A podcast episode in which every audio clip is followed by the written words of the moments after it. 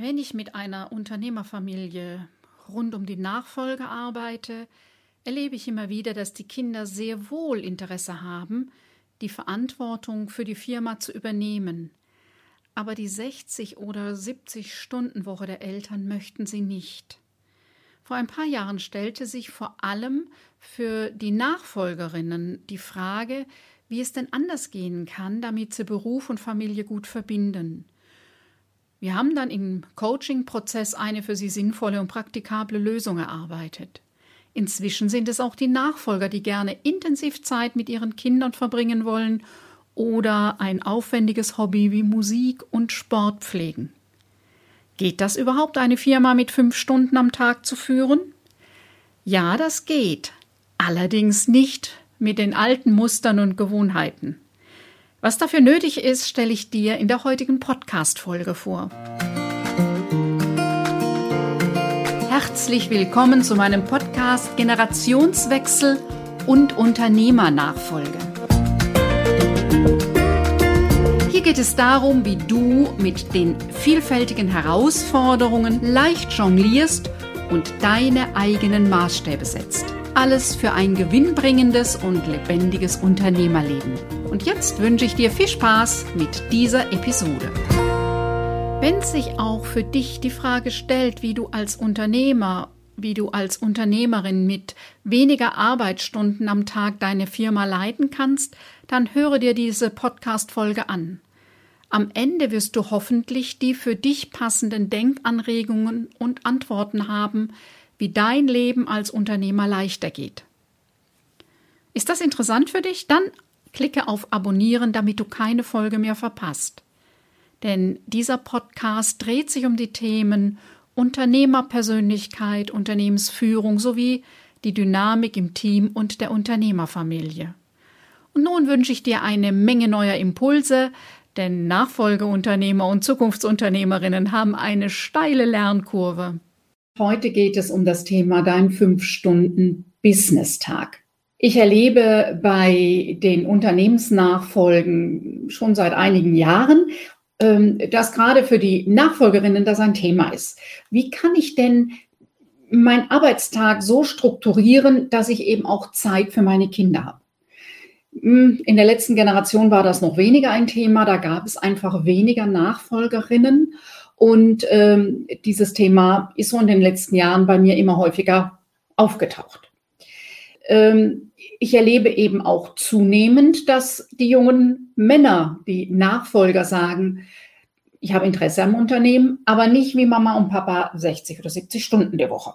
Die Firma interessiert mich, die Aufgabe interessiert mich, habe Lust darauf, aber nicht so, wie es Mama und Papa gemacht haben. Und das ist natürlich wichtig und richtig, weil jede Generation muss die Dinge anders machen als die Generation davor oder bestimmte Dinge anders machen, weil das heißt Zukunft gestalten. Aber wie kann das gehen? Wir haben alle irgendwie im Kopf hart arbeiten, rund um die Uhr arbeiten, viel arbeiten, dann ist man erfolgreich. Es geht auch anders, aber es gibt keinen Knopf dafür und es gibt eben auch keine Blaupause. So wie es New Work in ganz normalen Betrieben gibt, ähm, und das eine Frage ist, so ist das auch für die Nachfolgerinnen und Nachfolger ein Thema. Also die Ansprüche an Flexibilität bei der Arbeit haben sich geändert. Momentan die Fragen nach Homeoffice sind allen äh, bekannt. Ähm, es hat sich sehr verändert, dass nicht mehr Anwesenheit und die Stunden ähm, Ausschlag über Kompetenz und äh, Arbeitsleistung Auskunft geben, sondern äh, der Output, das, was am Ende dabei rauskommt. Viel mehr als eben feste Arbeitszeiten ist inzwischen so das Thema Vertrauensarbeitszeit ein Thema und agile Arbeitsmethoden haben Einzug gehalten und all diese Dinge mehr. Persönliche Weiterentwicklung spielt eine große Rolle. Und wenn diese Dinge eben ich sag mal, in der gesellschaftlichen Luft liegen, dann ist das etwas, was eine ganze Generation prägt und eben auch Nachfolger und Nachfolgerinnen sagen, ich will es anders machen, ich will es anders haben. Ich will auch Zeit mit meinen Kindern haben, was ich vor vielen Jahren erlebte mit den Nachfolgerinnen, die sagten, ich will gerne mehr Zeit mit meinen Kindern verbringen, ähm, als das zum Beispiel mein Vater getan hat.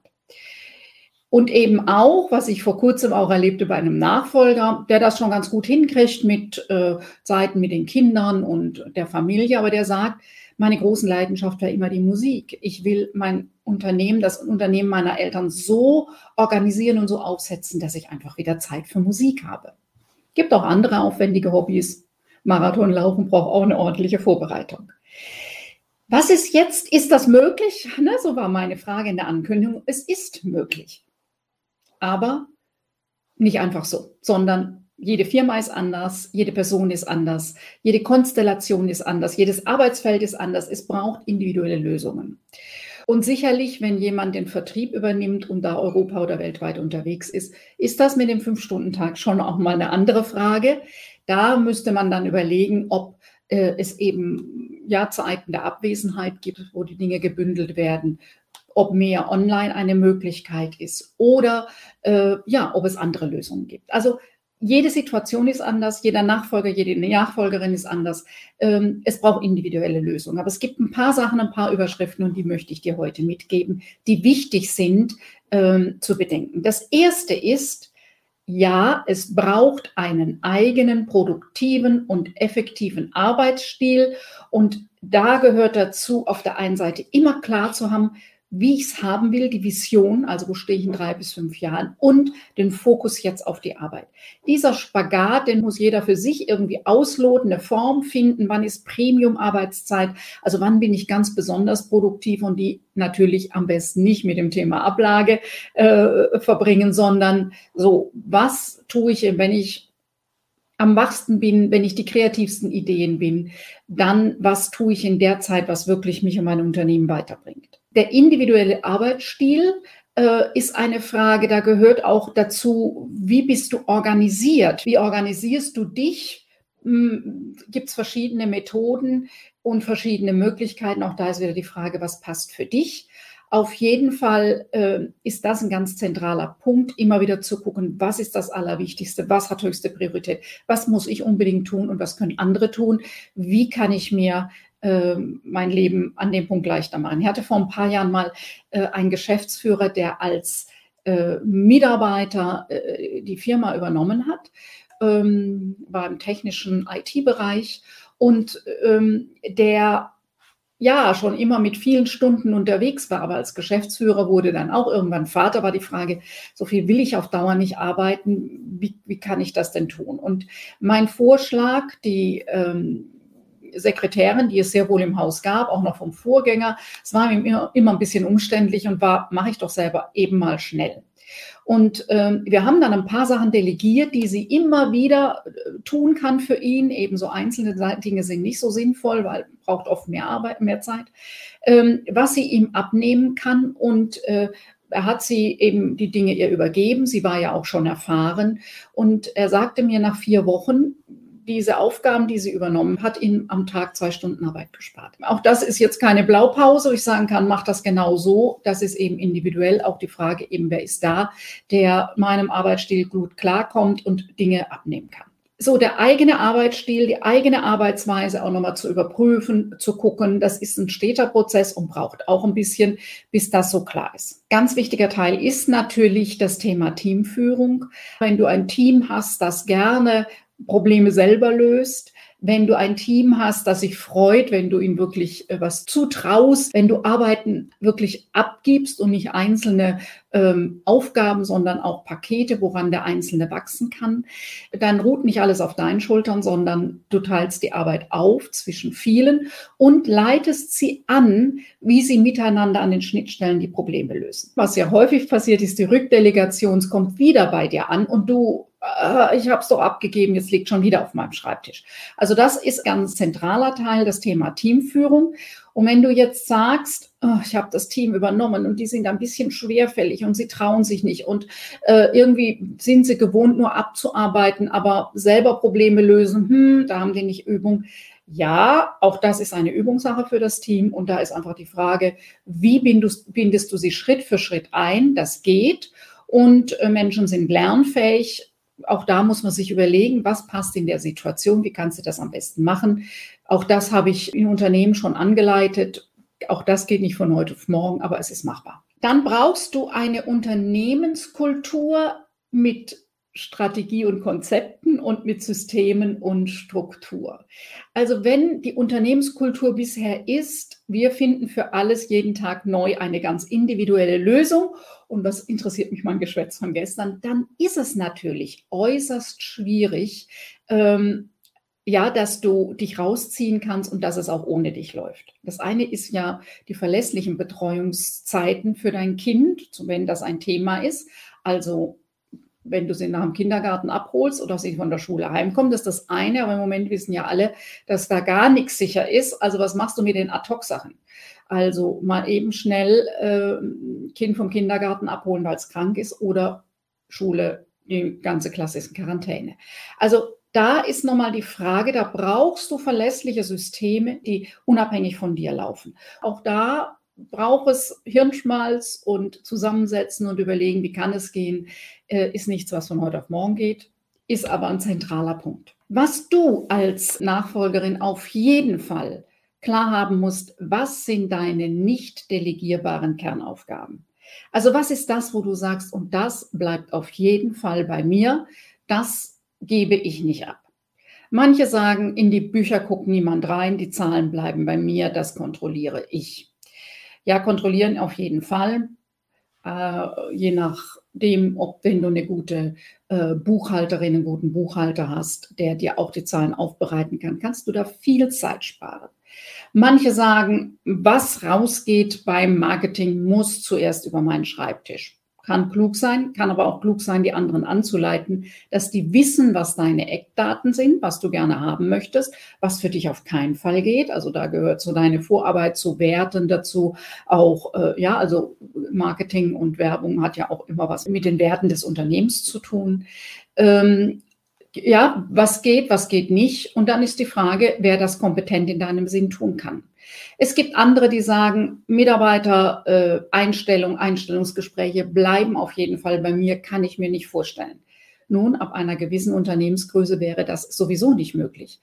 Also da brauchst du einfach entsprechend kompetente Leute an der Stelle, die es in deinem Sinn machen. Nächstes Thema, was immer wieder Mitarbeitergespräche, Jahresgespräche, muss ich auf jeden Fall selber tun. Da spricht manches dafür. Das ist eine kluge Sache, zumindest einmal im Jahr äh, mit jedem Mitarbeiter in Ruhe zu sprechen. Aber lässt sich auch anders regeln. Hm, diesen intensiven Kontakt ist vielleicht eher nochmal die Frage, vielleicht nicht unbedingt nur bei der Weihnachtsfeier, aber vielleicht bei einem Workshop. Einmal im Jahr alle zusammen und nochmal überlegen, äh, was haben wir geschafft, wo geht es hin. Da gibt es ganz verschiedene Möglichkeiten, um da gut im Kontakt zu sein und alle einzubinden. Also du siehst, ich habe so ein paar Punkte rausgenommen und wahrscheinlich in deiner inneren Liste denkst du, immer da hat sie nicht drüber und da nicht und so. Und das bleibt auf jeden Fall bei mir. Ja, was mir noch einfällt, es ist bei vielen äh, in der Nachfolge dann so ein Thema. Ja, aber die Kunden, die Kunden legen Wert darauf, dass nur ich mit ihnen spreche. Ja, das spricht einiges dafür und es ist eben immer auch ein Hemmschuh zum Wachsen. Also wenn alles bei dir liegt und du alles gut kannst und äh, du alles tun musst, dann kannst du nicht wachsen. Es geht darum, Menschen zu befähigen, da sind wir wieder bei der Teamführung, in deinem Sinne zu tun und vielleicht manchmal sogar besser als du, weil dieser Mensch an einem anderen Punkt eine Stärke hat als du. Ja, also guck nochmal, äh, was sind die Dinge, die du gut abgeben kannst, weil du auch immer Freiraum brauchst. Es gibt äh, ganz häufig in der Arbeit eben mit Unternehmern, Unternehmerinnen, Nachfolger, Nachfolgerinnen ist immer wieder so ein Thema. Äh, ja, die Tools, haben Sie mir nicht noch einen Tipp? Haben Sie nicht irgendeinen Hack?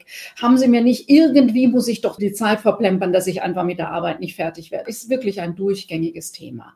Nein, ja, es gibt viele Hacks, es gibt viele Tipps, aber es passt einfach in einen 10 Liter Eimer keine 15 Liter Wasser, ja? Und in deinen Arbeitstag, wo du auch immer die Grenze ziehst, passt keine Woche rein. Das ist ein Naturgesetz. Punkt. So, dann kann man jetzt noch mal gucken, wenn du das ja für dich akzeptierst, wie sich der Tag, deine Arbeit besser strukturieren lässt. Es gibt viele Zeitmanagementregeln noch aus dem letzten Jahrhundert, also die habe ich auch noch gelernt damals, ähm, die funktionieren heute einfach nicht mehr. Es gibt eine, die, hm, die wiederhole ich immer ganz gerne. Es gibt eine Regel, die heißt, nur 60 Prozent der Zeit verplanen. Und 20 Prozent sind für Unvorhergesehenes und 20 Prozent für sozialer Puffer, mal das eine oder andere Gespräch oder eben Menschenkontakt. Und mit 60 Prozent verplanen ist nicht gemeint die festen Termine, die du mit anderen in deinem Terminkalender hast. Und dann kommen noch zwei Stunden E-Mails beantworten und noch eine Stunde Konzeptarbeit und noch, und noch das Personalgespräch und dieses und jenes. Nein, 60 Prozent der Arbeitszeit, das sind bei einem 8-Stunden-Tag ungefähr fünfeinhalb Stunden. Alle, alle Arbeiten, die anstehen, mit anderen und mit dir alleine. Und das ist verdammt wenig. Also das heißt, du musst schon bei einem 8-Stunden-Tag gut priorisieren, was ist das, was wirklich bei mir bleibt und was machen andere. Das heißt, bei einem 5-Stunden-Tag, ungefähr drei Stunden, was ist das, was wirklich in drei Stunden passt und dann ist da noch eine Stunde für Unvorhergesehenes und eine Stunde für ja, ab und zu braucht man mal die Kaffeepause in der Kaffeeküche. Es ist verdammt wenig, aber es ist eine Menge, wenn du sie mit wachem Kopf konzentriert nutzt, um das Allerwichtigste zu tun. Ja, und dafür gibt es dann ähm, Arbeitsmethoden, um so effektiv wie möglich zu arbeiten. Aber raus aus dieser Hetze. Ich muss und noch besser und schneller und ja, das macht dir nur Druck und Falten und äh, Magengeschwüre. Wenn du für dich sagst, ja, ein fünf Stunden Business-Tag ist für mich attraktiv und das will ich für mich umsetzen, dann heißt das, du brauchst eine klare Entschiedenheit, du brauchst eine klare Vorstellung, wie das aussieht. Du brauchst auch eine Vorstellung, was du die anderen Stunden am Tag machst, weil sonst dehnt sich die Arbeit ja immer wieder noch ein bisschen aus. Also was in der anderen Zeit? Da sind so Kinder, die man abholen muss, immer ganz gut, weil muss man einfach so machen.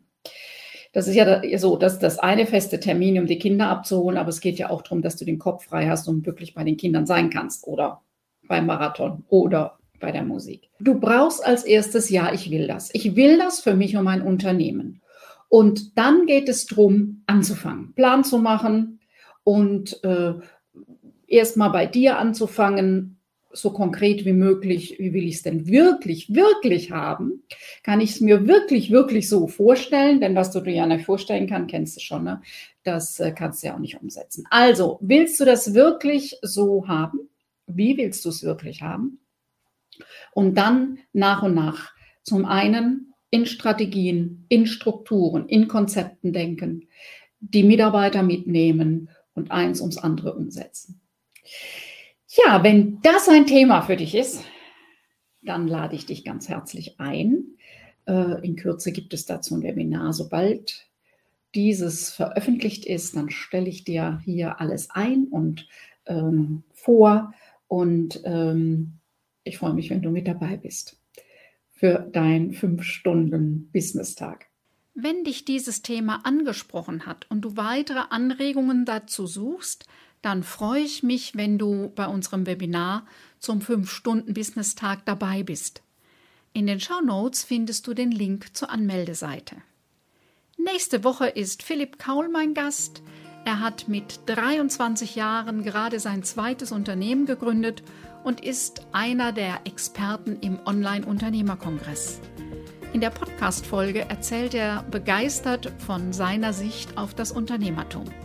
Ich freue mich, wenn du wieder mit dabei bist.